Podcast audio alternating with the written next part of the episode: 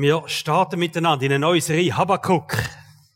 Schön, dass ihr da sind. Wir haben übrigens auch Gäste aus der Ukraine. Ganz herzlich willkommen auch für uns. Sie sind dort drinnen, werden von der Christine übersetzt. Dort geben wir Ihnen einen grossen Willkommensapplaus. Danke euch, dass ihr da sind und uns ehren mit eurem Besuch.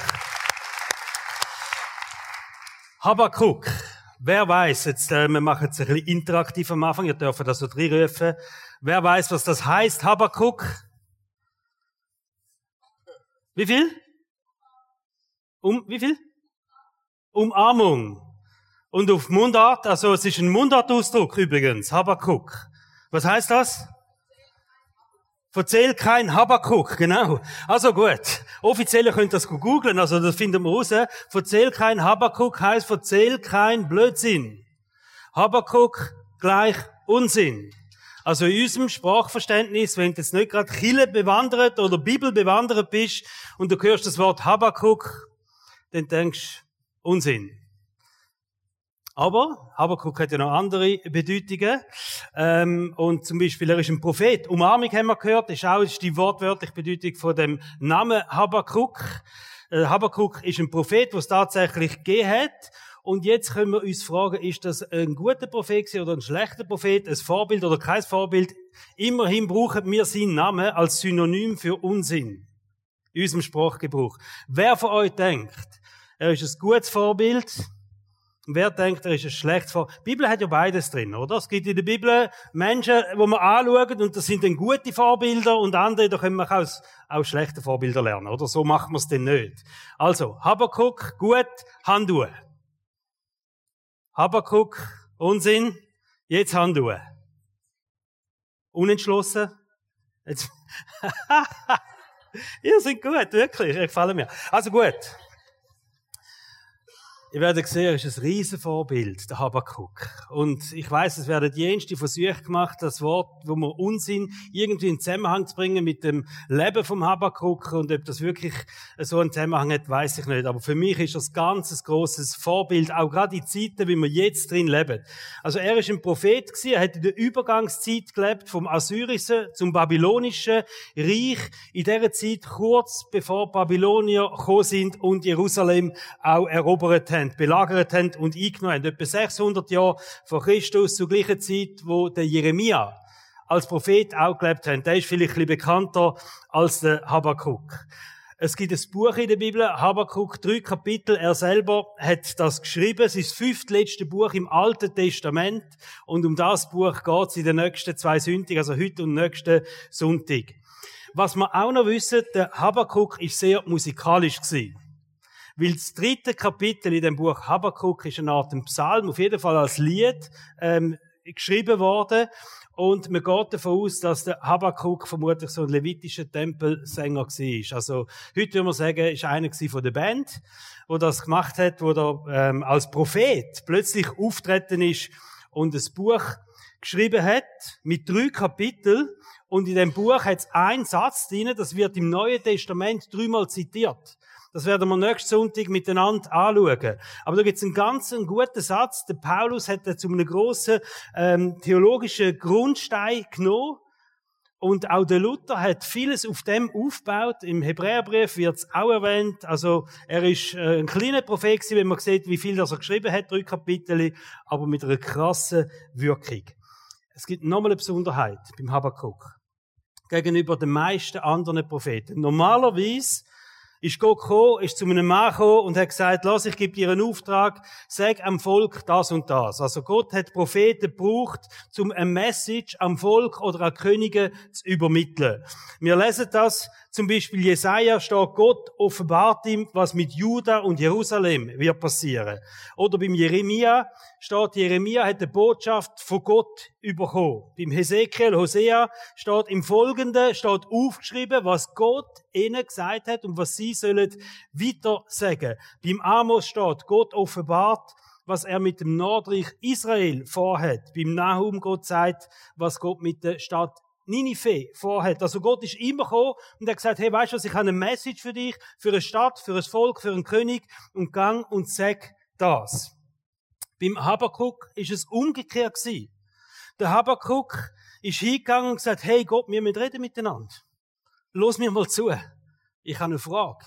Ich habe mehrere Fragen. Ich habe ganz viele Fragen, wo mich beschäftigen, so brennende Fragen, wo mich umtreiben. Wir lesen das im Habakkuk 1, Vers 2. Herr, wie lange schon schreie ich zu dir um Hilfe, aber du hörst mich nicht. Also er ist hingegangen und gesagt, Gott, jetzt los bitte zu. Ich kann Fragen und die Fragen, und das macht ihn eben zum Prophet, die haben nicht nur ich, sondern das Volk hat die Fragen. Das treibt viele Menschen um. Viele Menschen wollen jetzt eine Antwort haben auf das, was im Moment gerade so passiert da bei uns. Und wir spüren auch, wenn wir das Buch lesen, eine gewisse Verzweiflung, die er hat. Also es war ja nicht das erste Mal, wo er Gott die Frage gestellt hat, aber Gott hat sie irgendwie noch nicht beantwortet, oder? Und jetzt kommt er und sagt, also jetzt bitte Gott, es schreit ja förmlich zum Himmel, oder? Können wir eine Antwort haben auf das, was jetzt gerade geht? Und vielleicht geht es dir manchmal gleich. Hast du auch schon Fragen an Gott gehabt, wo du gern beantwortet hättest? Wenn wir Fragen an Gott haben, dann ist immer ein spezieller Moment. Also wir haben ja keine Fragen an Gott, wenn alles gut ist, oder? Selten stehst du am Morgen auf und sagst, Gott, jetzt erklär mir mal, wieso habe ich so einen guten Job? Also, erklär mir mal, wieso verdiene ich jetzt? Habe ich gerade wieder eine Gratis bekommen? Gott, ich kann fragen. Wieso ist das so? Ich bin kerngesund, schau doch mich an. Und schön bin ich auch noch. Was, Gott, was läuft? So gehen wir nicht zu Gott, oder? Also, wir gehen zu Gott, wenn wir sagen, hey, es ist nicht gut. Es geht mir nicht gut, es passieren Sachen, die ich nicht einordnen kann, es ist Leid da, es ist eine Not da, und dann, dann gehen wir mit diesen Fragen zu Gott. Wir haben Fragen an Gott, wenn es nicht gut läuft. Wir haben Fragen an Gott, wenn wir in der Tiefe von unserem Leben sind. Wir haben Fragen an Gott, wenn wir nicht verstehen, was jetzt passiert. Und der Habakkuk, der hat Gott gesagt, jetzt müssen wir es klären. Wir müssen die Fragen klären. Nicht nur ich, viele Menschen interessiert das. Und es passt sehr gut in die heutige Zeit, ja, was wir gehört haben, mit dem Krieg in der Ukraine, mit allem, was da rundum passiert, aber auch in persönlichen Situationen, in man sagt, Gott, jetzt müssen wir Sachen klären. Das ist ein grosses Fragezeichen in unserem Leben. Also der Habakkuk hat die Fragezeichen gehabt und er stellt sie Gott. In den Vers 3 und 4 lesen wir, warum muss ich so viel Unrecht mit ansehen? Und warum schaust du untätig zu, wie die Menschen einander das Leben schwer machen. Unterdrückung, Gewalt, wohin ich blicke. Zank und Streit nehmen kein Ende.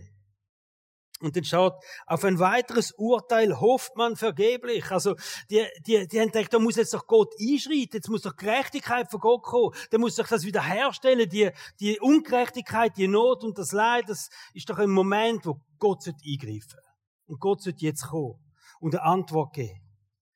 Ungerechtigkeit, Gewalt, Ausnutzung, Streit, so ganz schlimme Zustände, wo sie sind da zu der Zeit vom Habakkuk grosse Not und der Habakkuk hat wissen, Gott, wieso und warum schaust du einfach da zu? Immerhin, es ist dein Volk.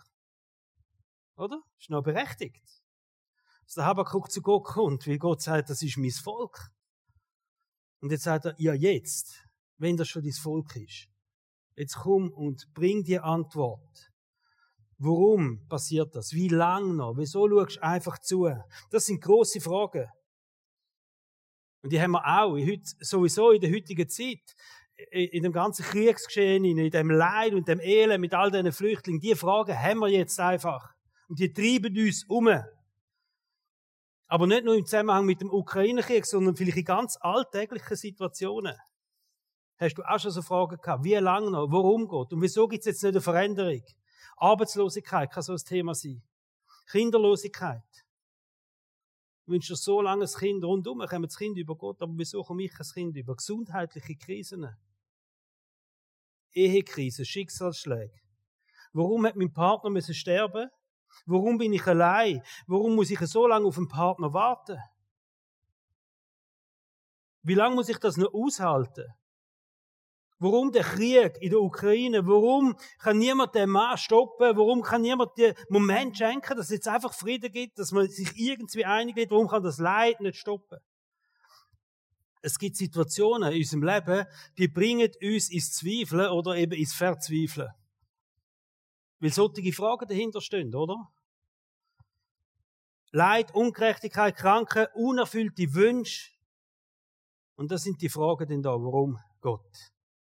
Und das Buch Habakkuk, das kann uns helfen, mit solchen Fragen umzugehen.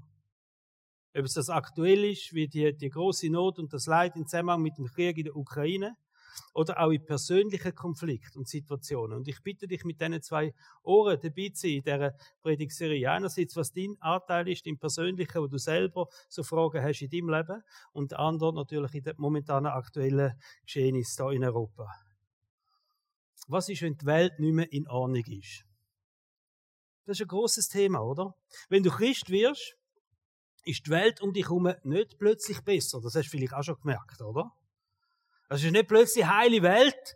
Und du sagst, ja, jetzt habe ich mein Leben Gott übergeben und jetzt ist alles gut. Konflikt löst sich nicht einfach in Luft auf.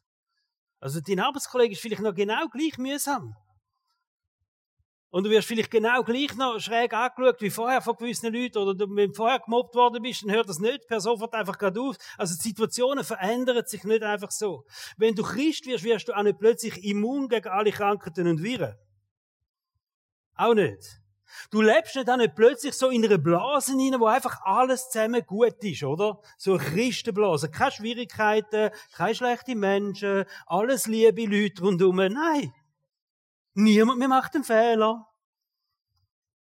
Niemand mehr enttäuscht mich. Ich bin jetzt Christ geworden. Das wäre schön, oder? Nein, es ist nicht so. Es ist leider nicht so. Der Habakkuk hat in einer Zeit gelebt mit ganz viel Ungerechtigkeit im Volk. Und es hat Unterdrückung gegeben. Und die Antwort hat er gesucht, warum Gott? Endlich einmal. Jetzt muss es sagen. Und Gott hat geantwortet. Und jetzt wird's mega spannend, oder? Jetzt kommt Gott, nachdem er so gestürmt hat und gesagt, wieso nicht endlich jetzt einmal eine Antwort? Und Gott antwortet, aber nicht so, wie er gehofft hat. Wirklich nicht. Ich lese euch das vor. Gott sagt, seht euch einmal unter den Völkern um, ja schaut genau hin und ihr werdet aus dem Staunen nicht mehr herauskommen. Das können wir jetzt noch gut einordnen, oder? Was ich noch zu euren Lebzeiten geschehen lasse, würdet ihr nicht für möglich halten, wenn andere es euch erzählen, denn schon bald lasse ich die Babylonier zu großer Macht gelangen. Dieses grausame und vom Kampfeslust getriebene Volk. Ihre Truppen durchstreifen die ganze Welt und reißen ein Land nach dem anderen an sich. Sie verbreiten Furcht und Schrecken, sie herrschen mit Gewalt und schaffen sich ihr eigenes Recht. Was soll das Gott? Gott sagt mit eigenem Wort, weißt was, Habakuk, ich muss dir einfach sagen, du willst eine Antwort haben, es wird schlimmer. Es wird schlimmer. Und das ist, spätestens dann hängst du den Hörer auf am Telefon und sagst, so nach dem Motto, Gott, du hast nicht gehabt von der Ermutigung. so menschlich gesehen, oder? Voll steht man da drin. Also, Gott gibt die krasse Antwort, es wird noch schlimmer. Also Prophetie ist eh ein, ein, ein schlechter Job gewesen. Es gibt wenig Propheten, die durchs Band durchgelebt worden sind, rundum, oder? Also manchmal sehr unangenehme Nachrichten, die es da müssen weitergehen Und vielleicht hat sich der Habakkuk das ja auch anders vorgestellt. Eine schlimme Zeit, Menschen haben große Fragen. Und jetzt frage ich Gott. Und Gott wird sagen, Habakkuk, es kommt alles gut. Du wirst sehen, es wird Frieden kommen, es wird gut werden, die Situationen werden sich lösen, Menschen werden sich versöhnen, es wird wieder Einheit geben, da wird kein Streit mehr, kein Zank mehr geben, kein Egoismus. Es ist große, große Frieden, der da kommt. Übrigens, wir wissen, einer der grossen Einwände gegen das Christentum ist genau die Frage, wieso schaut Gott bei all dem Leid zu? Haben ihr sicher auch schon gehört, oder? Aber die tun ich nicht heute beantworten. Das wäre jetzt ein bisschen krass in einer Predigt. Außer die haben den ganzen Nachmittag noch Zeit. Aber Tatsache ist doch auch, wir leben halt so, und wir denken, es muss alles immer schöner und besser werden. Ich meine, das fängt schon an. Wir kommen so in dem Karrieremodell. Da leben wir einfach drin, oder? Das heißt, es gibt so, du fängst irgendwo an und dann geht das einfach immer, uh, uh, uh, uh. Ist ja besser. Wir kommen auf die Welt, das wunderhübsche, herzige Babys. Das ist ja so. Und dann werden wir größer. Und wir werden stärker und wir werden schöner. Und alles zusammen, es wird einfach immer besser, oder? Und am Anfang haben wir ein bisschen Sackgeld über, dann haben wir mal unseren ersten Lehrlingslohn über, dann haben wir einen rechten Lohn über, dann machen wir Karriere und der Lohn wird auch noch besser. Also es geht immer uhr. Das ist so in unserem Denken inne. Im Leben, es geht einfach so uhr. Das haben wir fest in uns innen, oder? Und dann, wenn Christ wirst, sowieso, machst du einen Jump. Weil jetzt kommt Gott. Gott ist der Versorger. Gott ist mein Beschützer. Gott ist mein Fels. Wenn Gott für mich ist, wer kann gegen mich sein? Und dann, das stimmt alles übrigens. Es steht so in der Bibel. Gott ist dein Versorger. Wenn Gott für dich ist, wer kann gegen dich sein? Es steht, dass Gott sein Schutz ist. Es geht, dass, dass du der Fels bist. Wir haben es gesungen miteinander, wo du drauf stehst. Das stimmt alles. Aber wir sind immer noch in dem Denken, besser, besser, besser, besser. Und dann geht es nicht mehr so gut. Als Christen haben wir es einfach. Sagen wir, hey Gott, Gott, Problem, Problem. Geht nicht mehr gut. Jetzt kommt etwas und es wirft mich völlig aus der Bahn. Ein Schicksal, eine Krankheit, was auch immer. Und dann denken wir, okay, jetzt gehen wir zu Gott und wir beten zu Gott und Gott regelt das. Gott löst das. Und es geht wieder gut. Ehrlich, das wäre cool, oder? Aber das ist nicht das Leben. Das ist nicht das Leben und Gott hat eine andere Perspektive. Gott denkt anders. Gott denkt anders über Raum und Zeit. Wir werden noch miteinander noch den Song singen Ewigkeit, wo uns das auch vielleicht wieder hilft, eine richtige Position zu finden in all dem was uns so wichtig ist oder wichtig scheint. Wir sehen einfach und wir erleben, dass uns nicht alles leider spart bleibt. Dass wir schwierige Zeiten werden haben in unserem Leben. Und wir merken manchmal sogar auch, dass die schwierigsten Zeiten vermutlich nicht hinter uns liegen, sondern vor uns liegen. Und dass vielleicht wirklich auch in unserem Leben kann schlimmer kommen. Die Frage ist, was passiert jetzt mit unserem Glauben? Was passiert mit unserem Glauben, wenn es nicht immer aufwärts geht? Wenn echt schwierige Zeiten auf uns zukommen. Jakobus tut das recht krass formulieren. Jakobus, Kapitel 1, Vers 2 bis 4. Seht es als einen ganz besonderen Grund zur Freude an, meine Geschwister, wenn ihr Prüfungen verschiedenster Art durchmachen müsst. Ihr wisst doch, wenn euer Glaube erprobt wird und sich bewährt, bringt das Standhaftigkeit hervor. Und durch die Standhaftigkeit soll das Gute, das in eurem Leben begonnen hat, zur Vollendung kommen. Dann werdet ihr vollkommen und makellos sein und es wird euch an nichts mehr fehlen. Nach der Prüfung. Nach dem, dass wir bewiesen haben, dass wir standhaft bleiben, auch in schwierigen Zeiten, wenn alles nicht so gut. Wenn das alles vorbei ist, dann werdet ihr vollkommen und makellos sein und es wird euch an nichts mehr fehlen. Also, Standhaftigkeit ist Geheimnis von einem erfüllten und vollendeten Glaubensleben. Standhaftigkeit. Was ist das Geheimnis von einem erfüllten und vollendeten Glaubensleben? Standhaftigkeit. Nicht Erfolg, nicht Karriere, nicht Gesundheit. Nicht besser, schöner, stärker, sondern Standhaftigkeit. Das ist das Geheimnis. Durch Standhaftigkeit, sagt Jakobus, wird das Gute, wo Gott in unserem Leben angefangen hat, vollendet werden.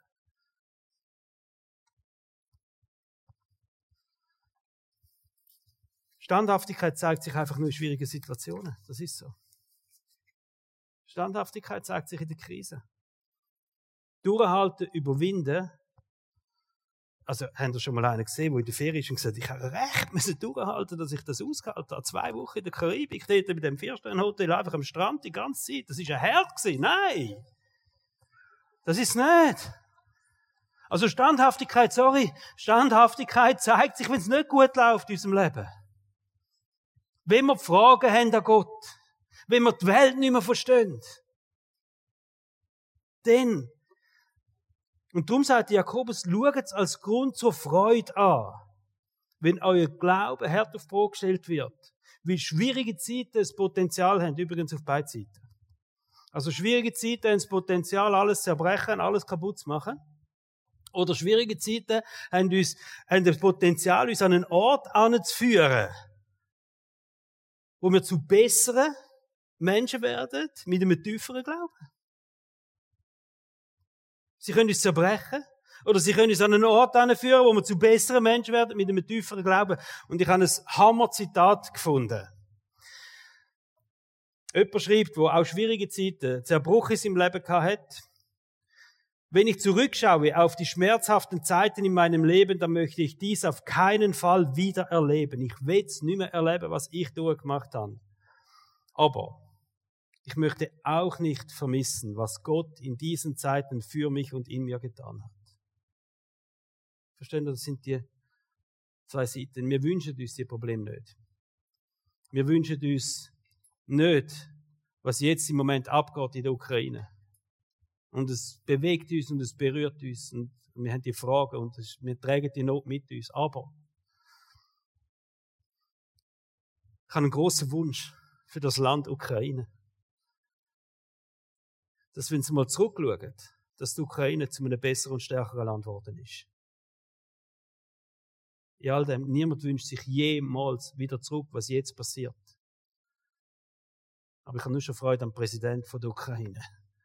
Nur schon der, der ist für mich das Zeichen, wenn das Volk dem nachgeht, dann wird die Ukraine zu einem besseren und stärkeren Land werden, da bin ich überzeugt. Ich wünsche mir das für Krisen in unserem Leben. Nicht, dass wir die suchen, die Krise. Und vor allem nicht, ja, ich, das war eine mega coole Krise, die würde ich gerne wieder haben. Nein, aber dass wir können sagen, hey, aber die Krise in unserem Leben, die machen uns zu besseren, standhafteren Menschen mit einem tieferen Glauben an Gott. Ich wünsche mir, dass wenn du jetzt gerade in einer Ehekrise inne bist, dann wünsche ich, dass die Krise darf schnell vorbeigehen und dass du eine bessere und stärkere Ehe nachher hast. Das wünsche ich mir. Im Zerbruch von deinem Leben. Dass du zu einem stärkeren und besseren Mensch darfst werden. Ich will zwei wichtige Bemerkungen machen. Die erste ist, Gott verspricht uns kein Leben ohne Schmerz und Leid. Aber die Bibel sagt an verschiedenen Stellen, dass Gott uns in diesem Moment besonders nahe ist. Psalm 23 zum Beispiel, da steht, wenn es durch dunkle Täler geht. Verstehen ihr? Dunkle Täler. Das ist eine Realität, die gibt es in unserem Leben. Wenn es durch die dunklen Täler rausgeht, ich bin da und ich bin dir nahe. Und ich bin der, der dich tröstet. Ich bin der, der mit dir geht. Das ist das Versprechen im Psalm 23. Nicht kein dunkle Täler. Aber Gott ist da und Gott ist nahe. Denn du, Herr, bist bei mir, heißt. Kein Unglück will ich fürchten. Die zweite Bemerkung, Gerechtigkeit oder Ungerechtigkeit ist ein großes Thema in der Bibel. Wir dürfen nie denken, dass Gott, auch wenn Sachen passieren und er Sachen zulässt auf dieser Welt, dass es Gott egal ist. Gott lässt es nicht kalt, wenn Menschen leiden. Gott lässt es nicht kalt, wenn du durch ein dunkles Tal durchgehst. Und Gott lässt es nicht kalt, was jetzt passiert mit all diesen Menschen, die in dem Leid stehen. Die jetzt auf der Flucht sind. Aber auf russischer Seite gibt es ganz, ganz viel humanitäres und menschliches Leid. Gott lässt es nicht kalt. Und wir sind einerseits aufgefordert, uns für Gerechtigkeit einzusetzen. Ich habe einen großen Respekt, Matthias, Licht im Osten, was ihr macht, und es ist für uns eine Ehre, dass wir euch dürfen unterstützen. Und ich, ich habe Freude ab allem, was ich sehe, wo Menschen hingehen und sagen, das ist, verstehen Sie, unsere Berufung in unserem Leben, wo Ungerechtigkeit ist, uns für Gerechtigkeit einzusetzen. Das steht, und steht aber auch noch etwas anderes in der Bibel. Wir sehen auch, dass Gott Menschen wird zur Rechenschaft ziehen, wo Unrecht für das Unrecht verantwortlich sind. Also, auch wenn Gott Ungerechtigkeit und Leid zulässt, und wir denken, Gott, warum schreitest du jetzt und ein? er wird die Menschen, die für das verantwortlich sind, zur Rechenschaft ziehen. Das ist der Teil von Gott. Unser Teil ist es so gut, wir können uns für Gerechtigkeit einsetzen. Im Buch Habakkuk gibt es so die Weheruf. Plötzlich sagt Gott, Wehe, diesen Menschen, die unrechtmäßig Besitz und Gewinn anhäufen. Wehe diesen Menschen, die durch Mord und Gewalt aufsteigen.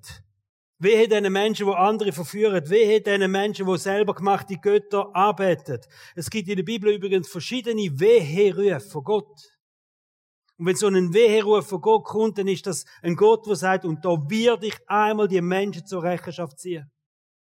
Das ist die Ankündigung von denen. Er wird die Menschen zur Rechenschaft ziehen. Offensichtlich aber lässt Gott schwierige Zeiten in unserem Leben zu. Er verhindert nicht jedes Unrecht. Er lässt am Weltgeschehen aus in Lauf. Aber entscheidend ist, am Ende wird Gottes Gerechtigkeit siegen. Und das ist auch Erkenntnis von der Habakkukkeit. Im Kapitel 2, Vers 13 und 14 steht, aber der Herr, der allmächtige Gott, hat das letzte Wort. Wie das Wasser die Meere füllt, so wird die Erde einmal erfüllt sein von der Erkenntnis der Herrlichkeit des Herrn. Und an dem heben wir uns fest. Und das ist unsere Motivation.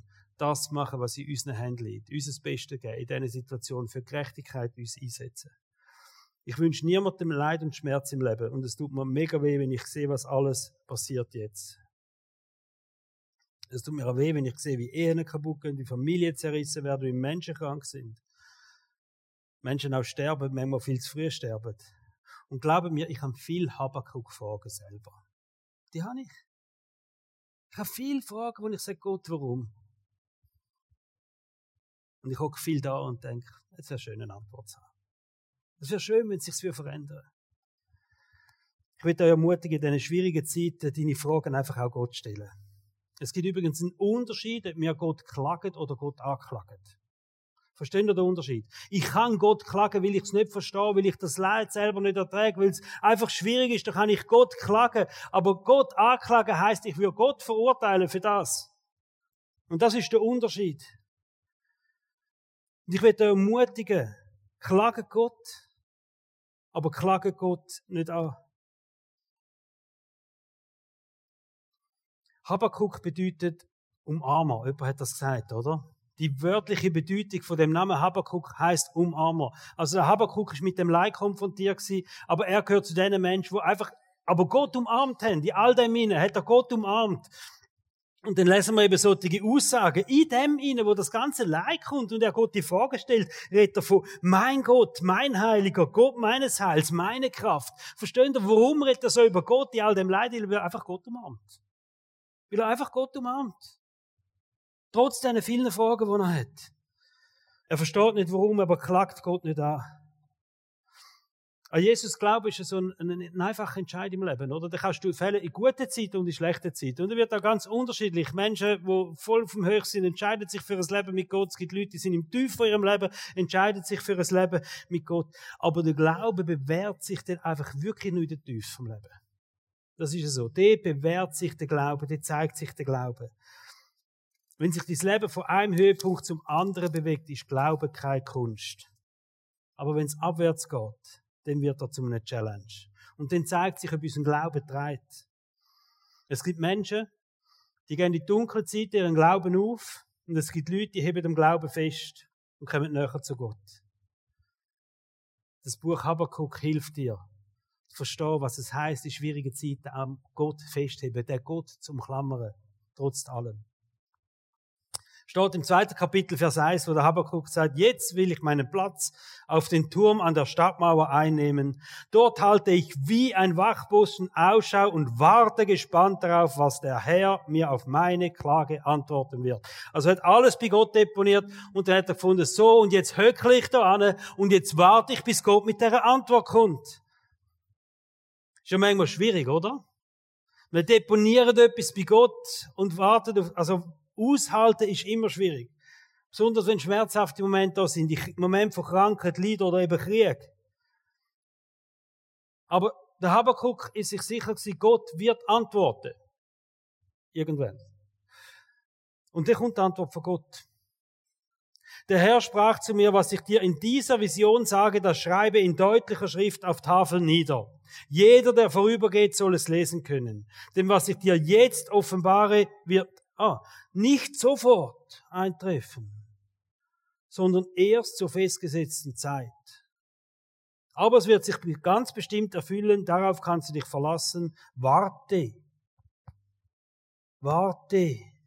Ei, ei, ei. Warte geduldig selbst wenn es noch eine Weile dauert. Also da hat es ein paar Wörter drin, die passen mir nicht so, ehrlicherweise. Hä? Zur festgesetzten Zeit. Weißt du was, wenn Gott eine Zeit festsetzt, dann ist die Zeit fix, nur kennen wir sie nicht. Aber die ist fix. Und jetzt, wenn Gott eine Zeit festsetzt, wo fix ist, dann kannst du das nicht beschleunigen. Dann kannst du nicht beschleunigen. Aber es kann sich auch niemand rausschieben. Auch nicht der Teufel, verstehst du? Niemand kann sie rausschieben. Wenn Gott eine Zeit eingesetzt hat. Eine festgesetzte Zeit. Es gibt Sachen in unserem Leben, die nehmen einfach ihren Lauf. Aber es gibt Sachen, da hat Gott wirklich eine fixe Zeit dafür festgelegt. Den Zeitpunkt kennen wir nicht. Wir können ihn nicht beschleunigen, aber auch niemand kann ihn rausschieben. Jesaja 40, 31 ist einer von unseren richtigen, wichtigen Vers als GVC Frauenfeld. Seit Gründung GVC Frauenfeld treibt uns der Vers durch. Aber die auf den Herrn harren oder warten oder hoffen, kriegen neue Kraft, dass sie auffahren mit Flügel wie Adler, dass sie laufen und nicht matt werden, dass sie wandeln und nicht müde werden. Das gilt für die Menschen, wo wartet auf Gott, wo ausharret, wo hoffen, wo festheben an dieser Hoffnung. Hey, wer von euch hasst Warteschleifen am Telefon? Bitte haben Sie einen Moment Geduld. Der nächste Mitarbeiter wird in wenigen. Nach zehn Minuten. Bitte haben Sie einen Moment Geduld. Der nächste Mitarbeiter. Wisst ihr, was gibt es Warteschlaufen im Glaubensleben? Die gibt's. Wenn du in einer Warteschlaufe drin bist mit dem Telefon, irgendein Helpdesk, du willst ja meistens etwas, sonst hängst du schnell ab, aber du hast ein Problem, das jemand muss lösen, oder? Dann hast du zwei Varianten, du bleibst, steht dann einfach drin in dieser Schlaufe rein, bis plötzlich einer sagt, ja, grüezi, kann ich Ihnen helfen, oder was auch immer.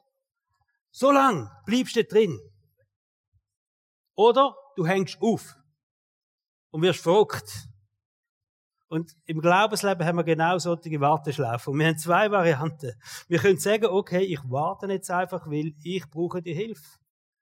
Ich brauche den Gott. Ich brauche das, dass Gott einschreibt. Ich brauche die Antwort von Gott. Und ich warte jetzt in dieser Warteschlaufe, bis Gott antwortet. Und ich hänge das Telefon nicht auf, verstehen Sie? Ich hänge es nicht auf, ich warte.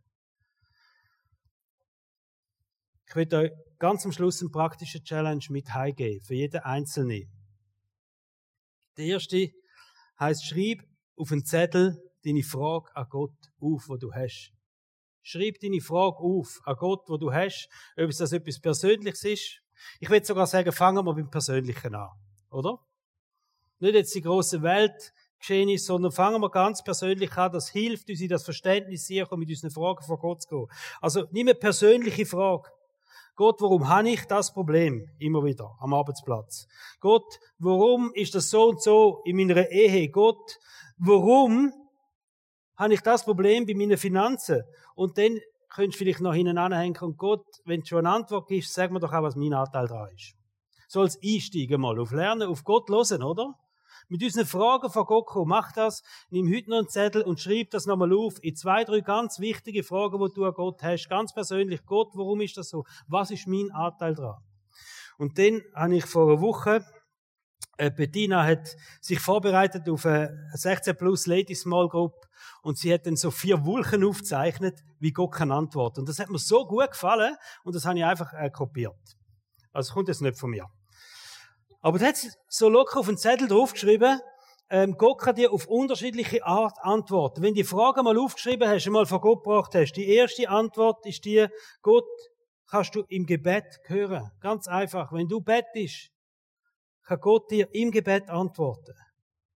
Die zweite Möglichkeit, Gott redet durch andere Christen. Stell die gleiche Frage, die Gott gestellt hast, vielleicht auch anderen Christen und sagst, hey, ich habe Gott die Frage gestellt, am Arbeitsplatz passiert immer das, ich habe immer die Probleme. Was könnte mein Anteil sein? Ich habe das Gott gestellt.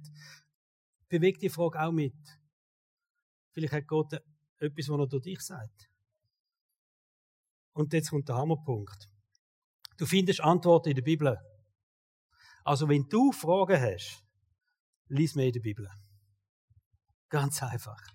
Je mehr Fragen du hast, je mehr Zeit nimm dir zum in der Bibel lesen, weil wir finden Antworten in der Bibel, die uns helfen. So biblische Worte.